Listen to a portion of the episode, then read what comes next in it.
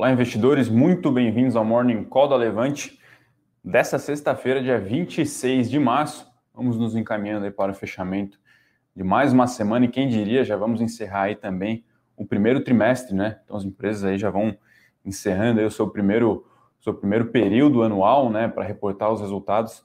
Realmente um primeiro trimestre que talvez tenha ficado, talvez venha abaixo das expectativas aí, é, principalmente para a economia como um todo, né? Esse mês de março realmente muito difícil aí para alguns setores devido a essas novas medidas de restrição que vêm sendo aí colocadas e praticadas em boa parte dos estados e as cidades.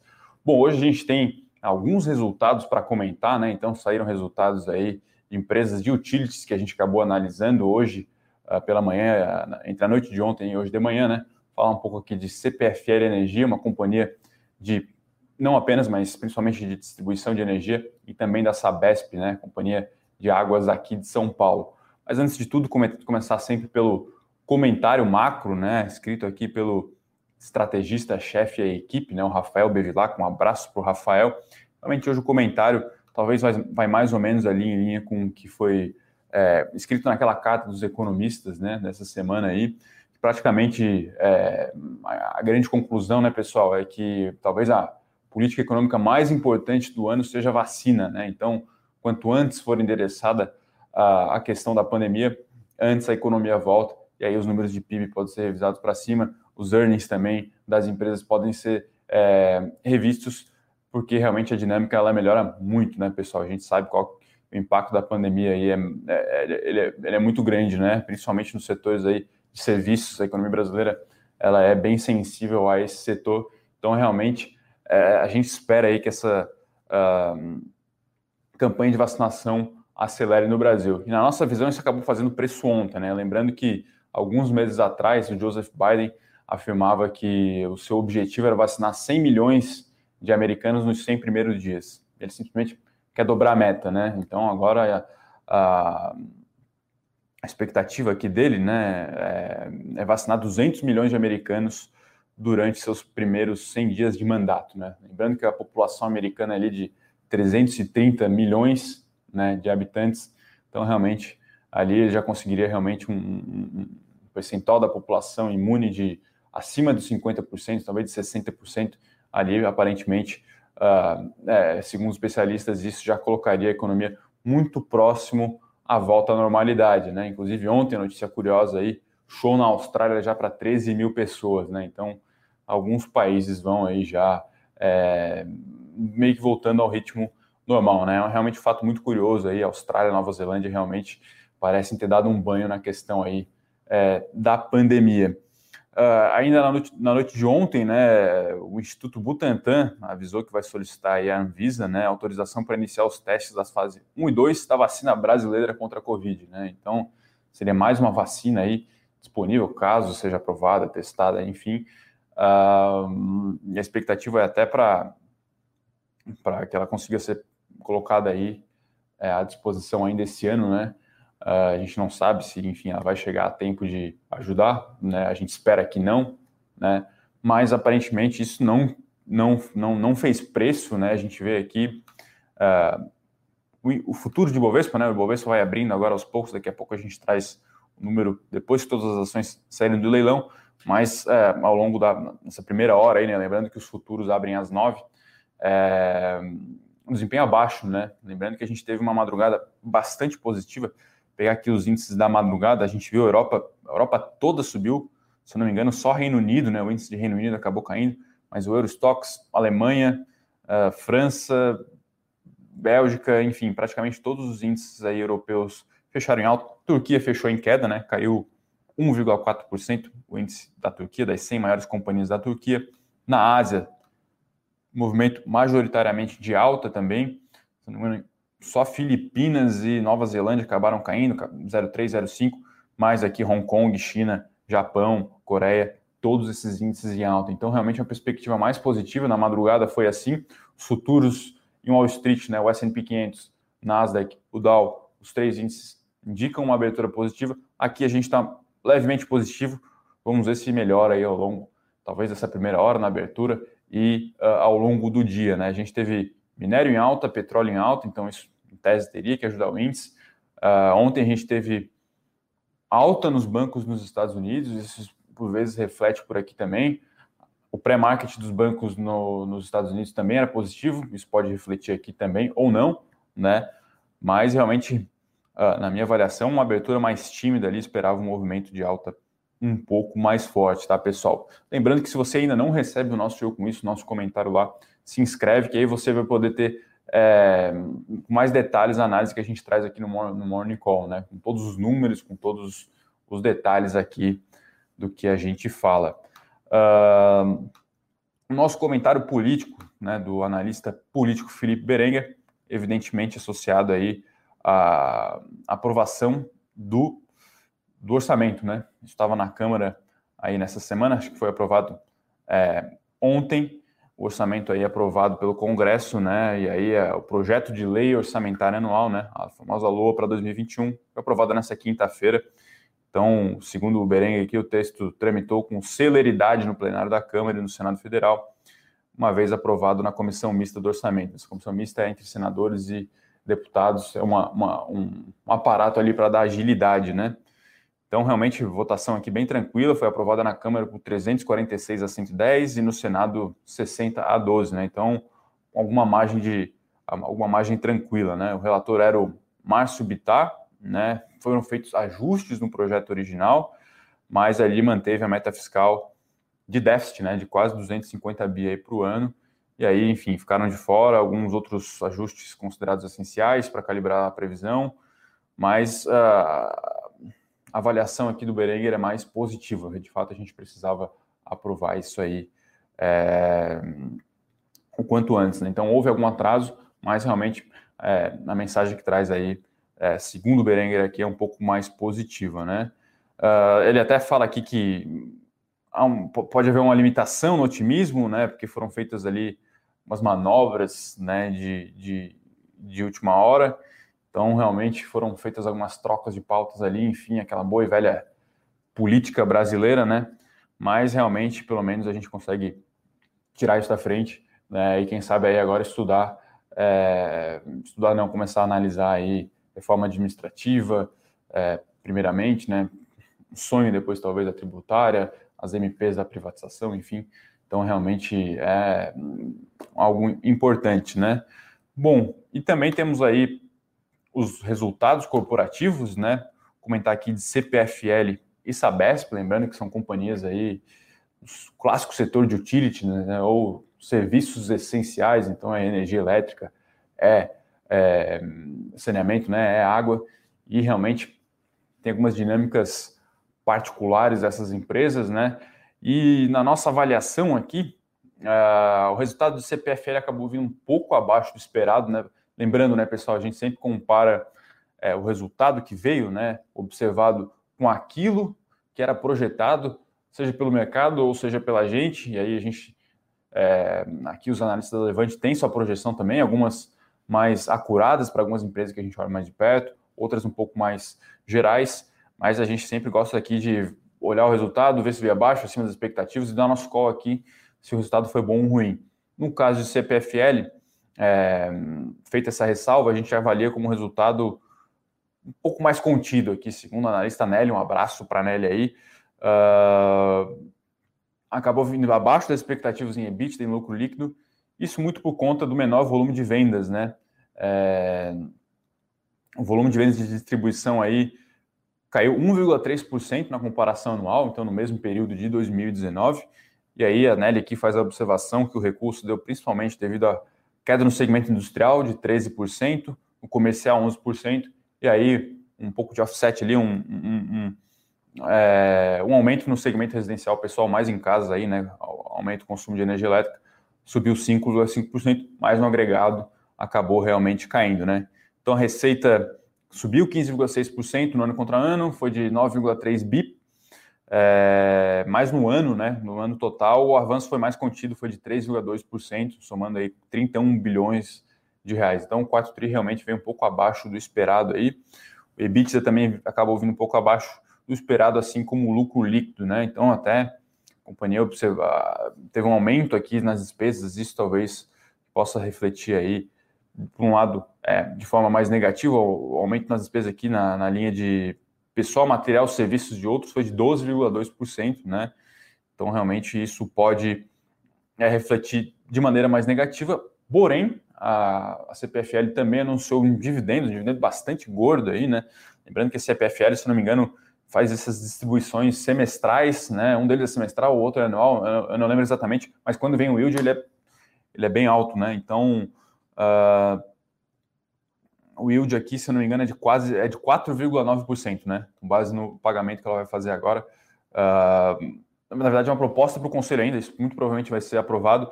1,7 bilhão de reais em dividendos, isso é um payout de 50%, né? Por ação, isso é 1,50, 1,50 reais real por ação.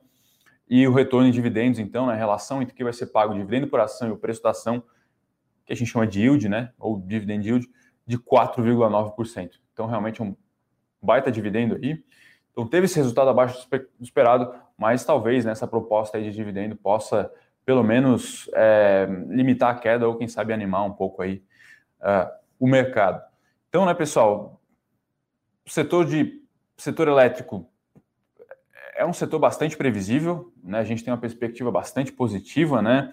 Um setor resiliente, com geração de caixa estável, é, alta capacidade de distribuir dividendos, mas tem aí também alguns pormenores, né? Um setor que cresce pouco, então lembrando que não basta, a minha avaliação, pelo menos, você não pode só ter, ter ação de dividendos, só ação é, com essa perspectiva. Eu gosto de mesclar com outras estratégias também, mas é um setor que realmente está bastante amassado pegar até o desempenho de algumas ações aqui no ano, né, do setor, inclusive CPFL caindo quase 6 aí no ano, caindo 5,5, caindo acima do Ibovespa. Pegar aqui, enfim, Engie, da, da parte de geração, cai 6,7%. Pegar aqui é,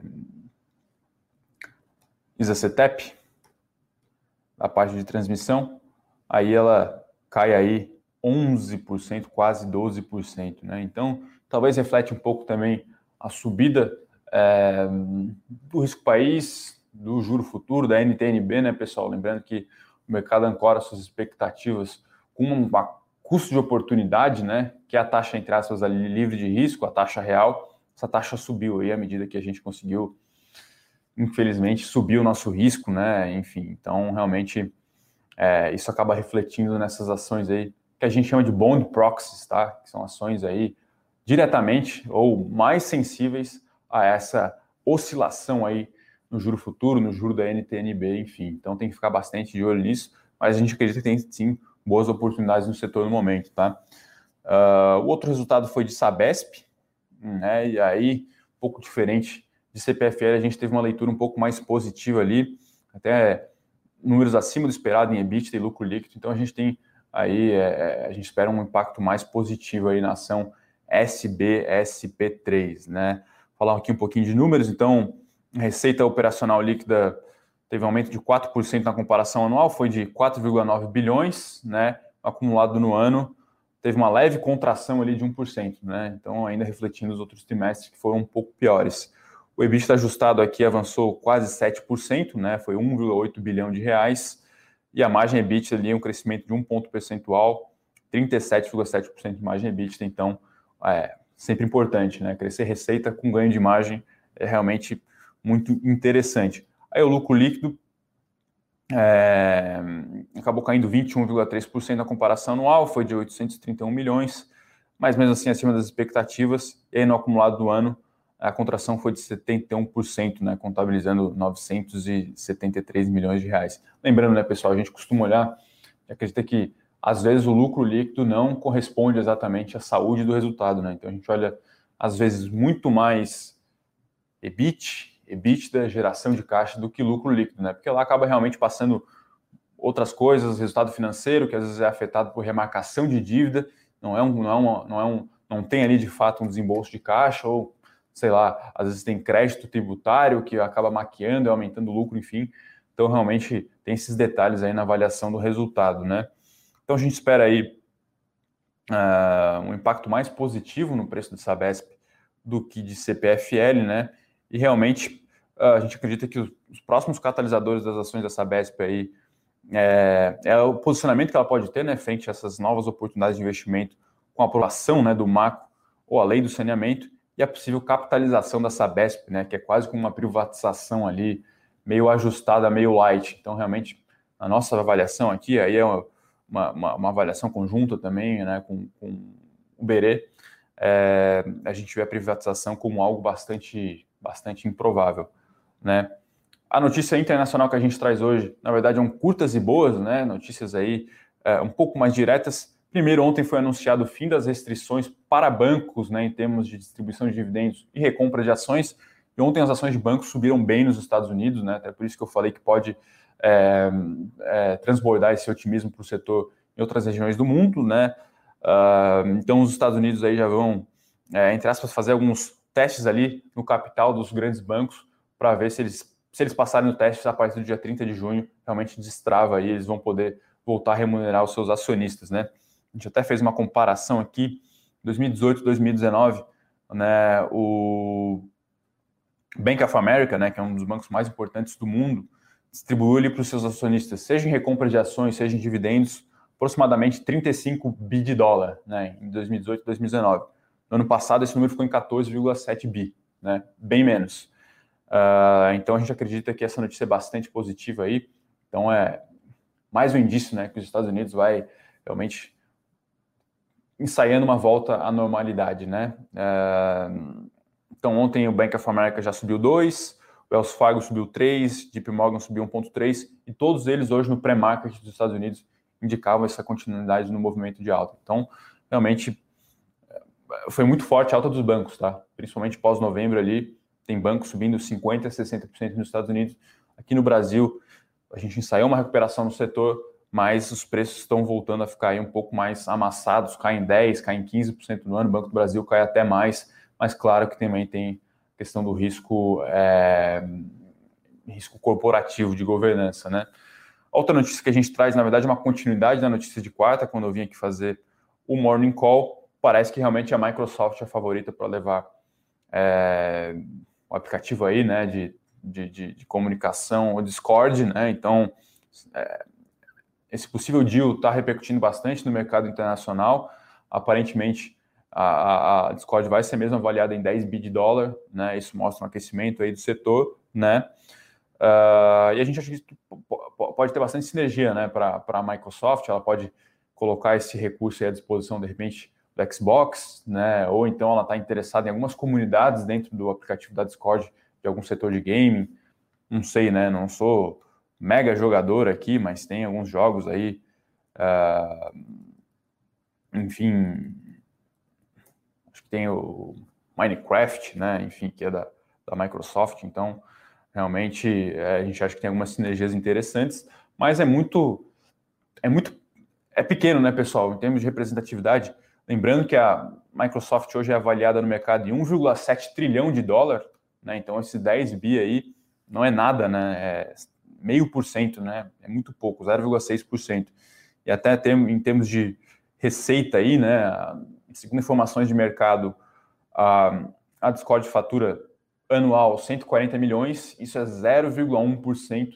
A Microsoft que fatura 143, deve faturar muito mais aí nos próximos 12, sei 150 bi ano, então é 0,1%. Então é muito pouco, é muito pequeno realmente, não é o suficiente para trazer um otimismo para a ação.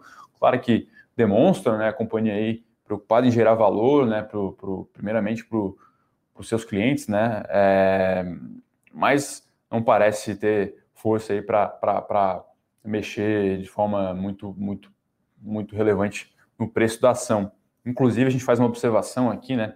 Em dezembro, a Salesforce fez uma aquisição, adquiriu a Slack. Talvez alguns de vocês aí com alguma vivência maior no mundo corporativo, principalmente de médias e grandes empresas, já tenham ouvido falar nessa, plata nessa plataforma aí de chats, né, que é, que é a Slack. E aí o mercado não gostou, achou que o preço foi muito caro, né? Então era um acordo lá que envolvia caixa, né, pagar dinheiro mesmo pagar ações da Slack, chegava ali a 26 bi uh, de dólar, e aí o mercado achou, poxa, essa aquisição tá cara, e aí o preço da, da, da da, da Salesforce acabou recuando bem. Então tem até essa observação também, quando o mercado acha que o preço pago é muito caro, a ação pode até responder mal, né? Então, 10 bi de dólar numa empresa que fatura é, muito pouco, 140 milhões, parece um deal caro, né? Mas talvez essa empresa valha muito mais para a Microsoft do que a empresa sozinha, né? Então, por isso que o preço talvez esteja muito caro. Mesmo assim, demonstra um mercado aí é, de M&A bastante aquecido e até uns múltiplos bem, bem elevados. Uh, então é isso, pessoal. Essas foram as notícias que a gente separou aqui para o nosso. E eu com isso, né? Temos esses resultados aí, essas observações globais. E vamos pegar aqui agora o desempenho no momento dos mercados. A gente tem aqui a uh, Ibovespa, por enquanto, abrindo leve queda. CPFL na minha tela aqui caindo 1,2%. Então, muito provavelmente vai ter um desempenho hoje abaixo aí, né? Do índice. Uh, caindo 1,10 agora. As outras ações aqui não abriram para mim ainda. Acho que a gente pode partir para as perguntas depois aí, mais próximo das 10h30, a gente volta aqui para o mercado, mas por enquanto uma abertura aqui no 0 a 0 um pouco negativa, e por enquanto CPFL, que já abriu aqui para mim na tela, caindo 1,2% e 1,1%. Vamos partir para as perguntas. Uh... O Adilson pergunta se na próxima semana será normal as operações da B3. B3, se eu não me engano, todos os bancos, até o Bruno aí que está me ajudando na moderação das perguntas, se puder confirmar, acredito que o sistema financeiro como todo é, não vai parar, então só na sexta-feira, né? Na sexta-feira que já era aí, o, o já estava marcado no calendário oficial, não deve, é, a bolsa não vai parar. E aí tem uma observação, né, que até esse ano os feriados municipais de São Paulo a bolsa fechava, né? Mas a partir do ano que vem, os feriados municipais de São Paulo a B3 não vai fechar. Né? Então, lembrando que essa super, esse super feriado começa hoje até, né? Vai até segunda-feira a próxima, né? Sem ser essa a próxima ainda. É, é, um conjunto de feriados aí desse ano municipais do ano que vem, né? Então, realmente são aí cinco dias, né? Mais a Páscoa, seis dias úteis, realmente para o pessoal aí ficar em casa. Vamos ver, né? Muita gente deve estar se organizando também para ficar isolado aí, sei lá, na praia ou no campo, enfim. Fernandão, como se avalia as empresas de materiais esportivos depois da pandemia, sendo que as pessoas passaram a dar mais valor ao esporte? Então, uh, acredito que sim, mas não sei se é o suficiente para dar um boom de consumo. Enfim, o que a gente tem visto nos Estados Unidos é todo mundo com cheque na mão, então o setor todo de consumo discricionário está bastante alocado, né? Então, os gestores sabem disso, é, existe uma expectativa grande de aumento no consumo, né? Mas, na minha avaliação, é, o que a gente tem observado de fato, Matheus, a área de, ainda na área da oferta de, de, de, de, de, de produtos necessários, né, que são os chips, é ali que realmente parece que vai dar um boom de consumo, né? Então, chip é necessário para fazer celular, chip é necessário para fazer é, computadores, semicondutores, né? Também fazer carro. Então, está tendo realmente quase como uma crise de abastecimento desse tipo de bem.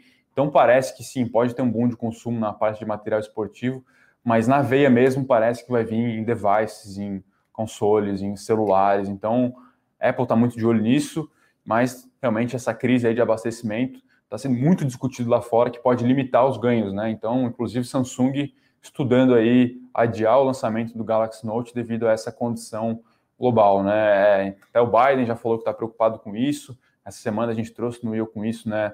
a Intel anunciando que vai abrir duas novas fábricas, Intel que realmente estava anos ali meio adormecida, anunciando mais um ciclo de capex aí para abrir fábrica, para ampliar a produção. Então me parece que realmente o consumo discricionário como um todo pode voar, material esportivo também, mas me parece que para pegar na veia pode vir aí mais forte em outras, em outras partes, né? Lembrando que essa discussão que a gente tem bastante aqui no escritório, né, que é, são as primeiro descasamento né, de, de, produção e renda, então o PIB caiu, mas muita gente aumentou até o seu nível de renda, né? E aí as pequenas indulgências que a gente tem falado, eu, Guimarães, Bruno, a gente discute isso também bastante aqui. A Vivara foi bem esse ano no Brasil, né? Por quê? Muita gente com aí tem aquela história da recuperação em K, né? Enfim, se você pegar a mediana da renda da população, a mediana de cima, né, a parte de cima pode ter até aumentado ou mantido renda, a parte a, a mediana para baixo perdeu renda, né, que são os informais, enfim. E aí realmente o pessoal até segurou dinheiro, não viajou no ano passado, ficou mais conservador e aí deu-se ao luxo de comprar as pequenas indulgências. Então, entra aí nessa, nessa história o celular, né, o consumo dentro de casa, de gaming, de computadores, e enfim, até essas joias, essas coisas aí também, é um comportamento que está sendo analisado nos Estados Unidos, e a gente vê alguns indícios disso acontecendo aqui também no Brasil, né? Então, é porque no ano passado ninguém pôde viajar, né? O Vinícius aqui pergunta se você recomenda ETFs na sua carteira internacional. Sim, lembrando que a gente tem duas carteiras na carteira internacional. Uma carteira ali que a gente recomenda que você aloque 80% do seu capital, que é uma carteira com três estratégias, né? Estratégias, na minha visão, complementares. Eu gosto de mesclar empresas de crescimento, né? Então, empresas que eu enxergo uma perspectiva de crescer muito aí nas próximas duas a três décadas, aquilo que a gente chama de tendências globais. Então, tem é, é, empresas de diferentes setores, né, com essa perspectiva. Gosto muito de olhar qual é a empresa líder nesse setor, os diferenciais competitivos, se está ganhando escala, isso a gente consegue olhar ali, vendo se está ganhando margem operacional, né? E gosto dessas empresas que já passaram ali do período meio que de teste, já, já, já, os modelos de negócio já se mostraram gerar caixa, né? Que é o que no final das contas é, é, justifica o preço de uma ação no longo prazo. Tem uma outra caixinha também que eu gosto de chamar do, das empresas mais velho estoques mesmo, empresas com diferenciais competitivos, muita margem, muito ganho de margem, muito retorno sobre capital, que já até mesmo pagam dividendos, né? Poder de marca também, enfim. Então também tem essa estratégia. E uma terceira estratégia complementar, né? Que é aí realmente entra a, a pegada de, de, de ETFs, né?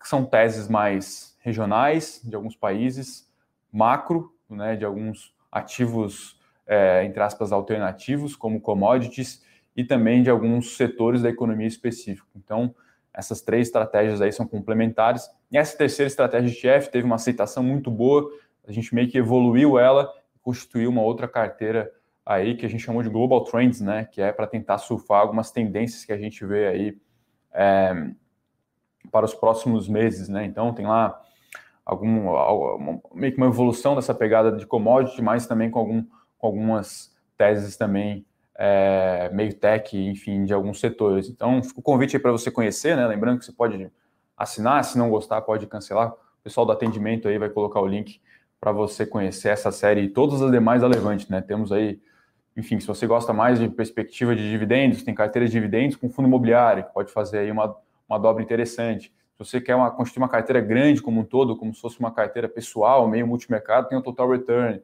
tem o Growth Stocks do Pedro Brescia, tem melhores ações.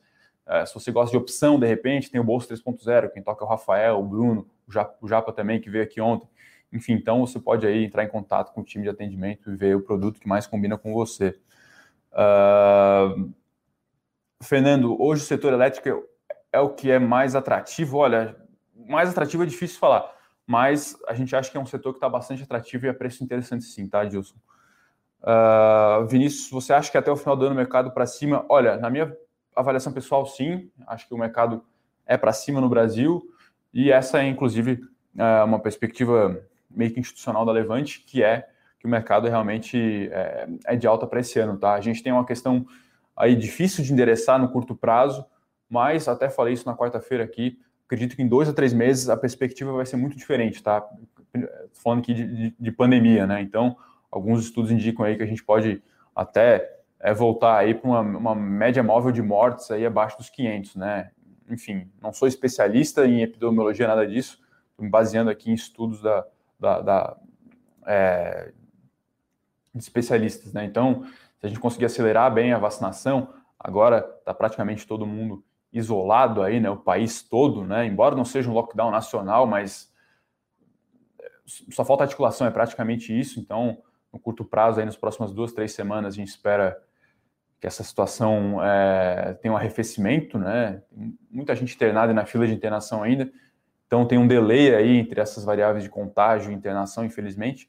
Mas lembrando, né, pessoal, tudo na vida, mas principalmente investimento, a gente não pode perpetuar nem o otimismo que a gente está vivendo, nem o pessimismo, né? Então, é, hoje a gente vê uma situação delicada, a bolsa aí 112, 113 mil pontos, meio andando de lado, com uma perspectiva mais negativa, mas é, enfim, a gente acredita que passado isso, né, é, e talvez uma mudança na perspectiva de risco com o Brasil, né, se, poxa, o presidente deu uma declaração, é, na minha visão foi positiva ali, até o Berenguer também falou ali sobre vacinação, então esse tipo de mensagem, né? Comprometimento maior aí com, com reforma, é, o risco nas estatais, se der uma arrefecida também, né? Enfim, a Petrobras o nome foi positivo, no Banco do Brasil o nome não foi tão positivo, na Petrobras nem tenho certeza. À medida em que isso for sendo mais ou menos, a gente espera, né, que endereçado, é, a perspectiva, na minha visão, é bastante positiva. Se a gente olhar intra-índice, vale, a gente acha que é um,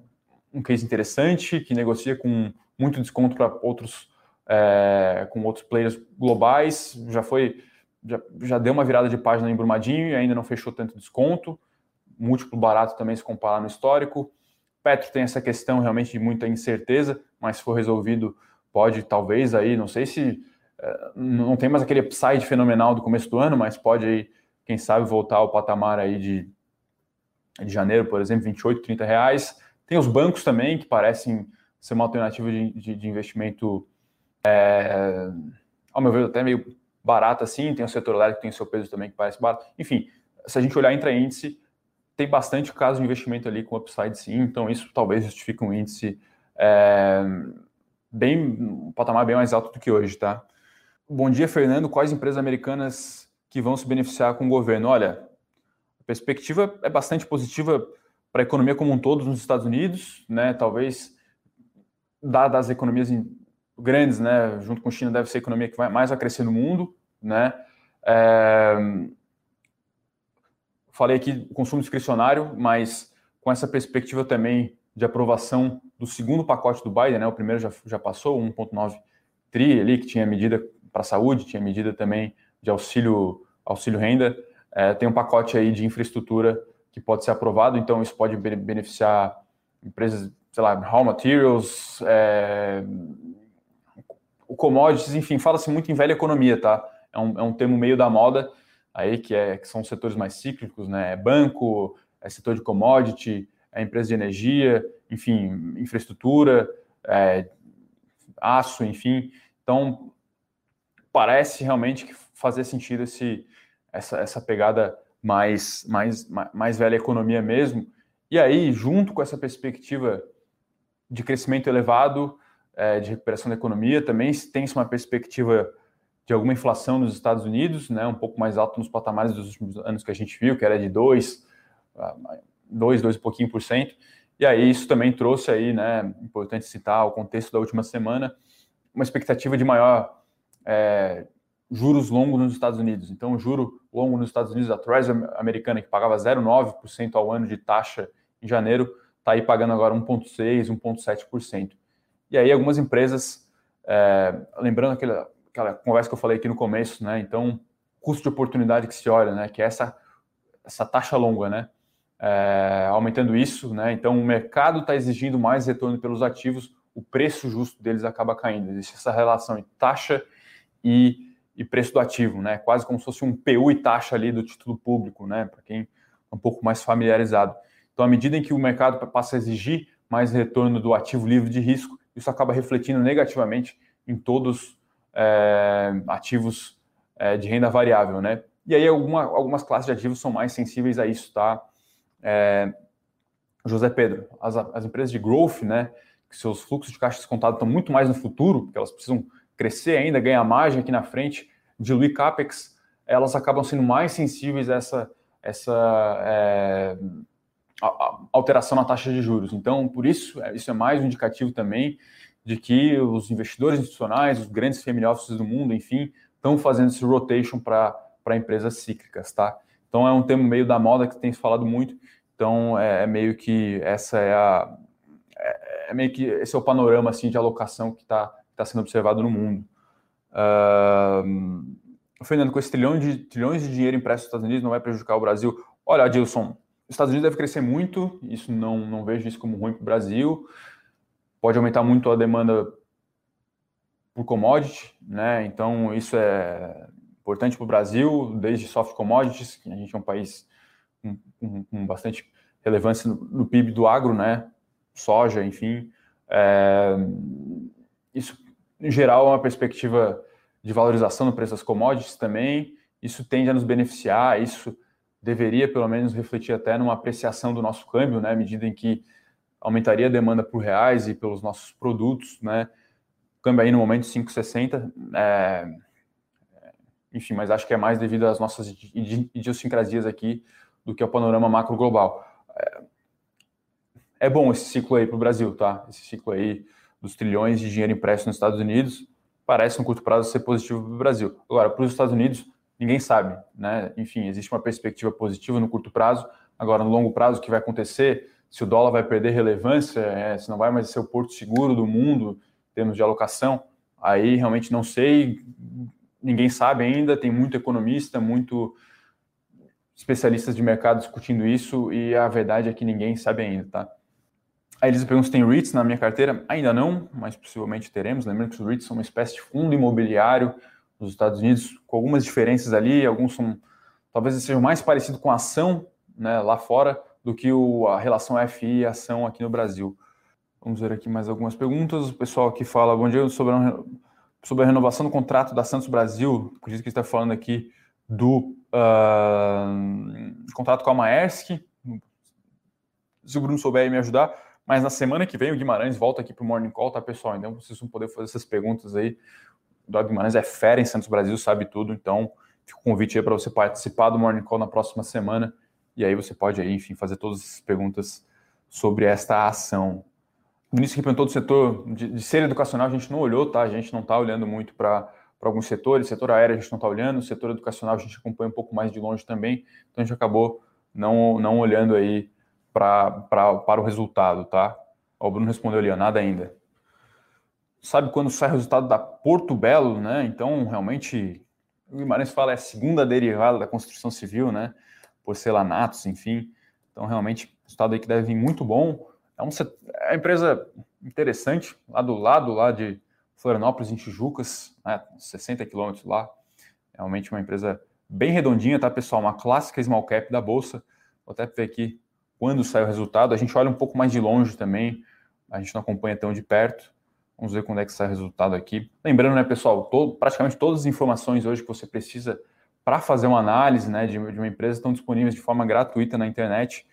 Uh, Basta você acessar lá o site de RI, vai sempre na matéria-prima, né? Vai lá, baixa o ITR, baixa o formulário de referência. Se você quer olhar uma empresa gringa, é, a primeira coisa que eu faço, a gente tem aqui sim plataformas de, de, que facilitam a nossa vida, mas a primeira coisa que eu faço é baixar o formulário da SK, que é o, uma espécie de formulário de referência aqui do Brasil, que lá é o que a empresa diz o que ela fala, né? Não é na visão do analista. Então, acho que a primeira coisa a fazer é você ir direto na fonte, na matéria-prima mesmo, para é, extrair a informação ali mais precisa, né? Até porque essas plataformas, independente qual for, tá, pessoal, seja mais simples, né?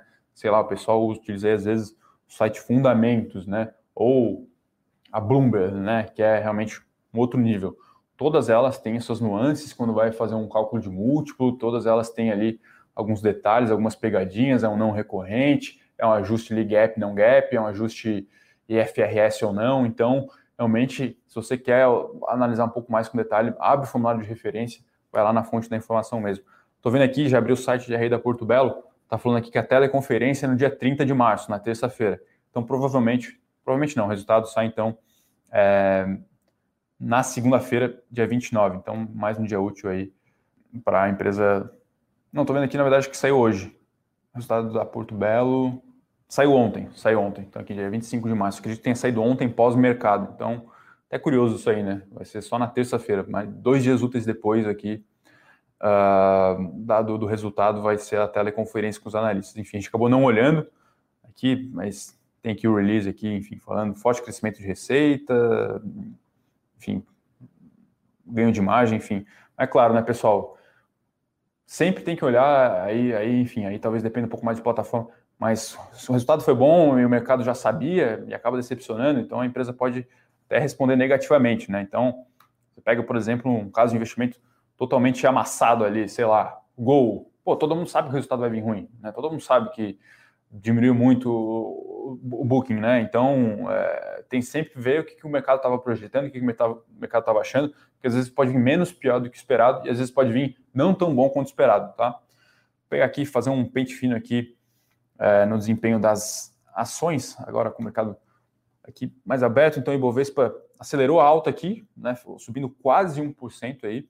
Então, realmente, perspectiva mais otimista prevalecendo. Sabesp subindo em linha com o índice e CPFL realmente um pouco mais negativo, caindo 3%, desempenho bem abaixo do índice. Tem aqui Vale subindo 2,6%, Petrobras subindo 1,4%, uma alta um pouco mais tímida, né? É, transição subindo e aqui Porto Belo ó, caindo 3%. Então, resultado não vi aqui, eu li só a primeira linha, né? Mas apresentou ali algum, algum algum crescimento, mas novamente eu reitero que você tem que sempre é, levar em consideração essa questão daquilo que o mercado esperava para a empresa. Então acredito que seja isso, pessoal. Ibovespa em alta aqui no momento, né? Uh, deu uma, uma, positivada aqui, né? Então, primeira hora da manhã ali o futuro estava um pouco mais tímido, mas realmente vai prevalecendo aí o clima mais otimismo hoje nas aplicações de risco, né? Vamos ver se tem mais alguma pergunta aqui. Uh, Fernando, o setor de varejo de alimento vem surpreendendo com essas aquisições, cada dia uma nova? Exatamente, realmente o setor aí é, bem aquecido no começo do ano, né? Até no nosso comentário na quarta-feira o japonês falou isso, né? Ele que está olhando bastante de perto, acompanhando. A gente olhou aqui até o IPO do Grupo São Mateus, a gente acabou optando ficar de fora e tal, mas a gente está tá bem atento, a gente gosta do setor, realmente o setor bastante aquecido. Na verdade, é uma tendência, é, não é uma tendência, mas alguns setores aí realmente um momento de consolidação, né? Então, é, mercado bastante aquecido, né? A gente vê isso até plataformas de investimento, a gente viu isso no ano passado, muita, muito, muito deal, varejo de alimento, farmacêutica, enfim, realmente tem, tem, tem muita coisa para acontecer, pessoal. A economia brasileira ainda bastante defasada e realmente esses, esses, esses deals, esses acordos, essas negociações mostram que teria e tem muita coisa ainda para o ambiente de negócio do Brasil evoluir, tá? Marcos Romena, PTBL saiu ontem, isso saiu ontem, só abrir lá o release do site RI, a central de resultados traria o release do quarto TRI de 2020, tá?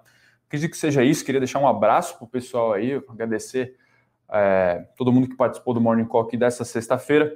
Agora 10h45, vamos preenchendo aí quase um tempo de futebol, né? Esses tempos malucos de futebol, realmente sem torcida.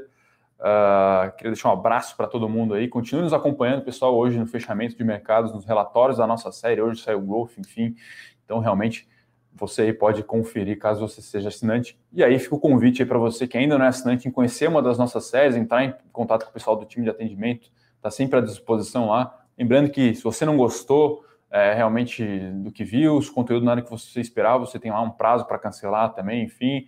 E aí tem série desde 10 reais, pessoal, até séries mais premiums, enfim, tem para todos os gostos, todos os bolsos aí. Então, um abraço, uma excelente sexta-feira, bons negócios, um ótimo final de semana aí. Para quem vai estender, né? Para quem vai aí até a segunda-feira da semana que vem, realmente aproveitar aí com prudência, né? É, enfim, nesses tempos malucos aí de pandemia.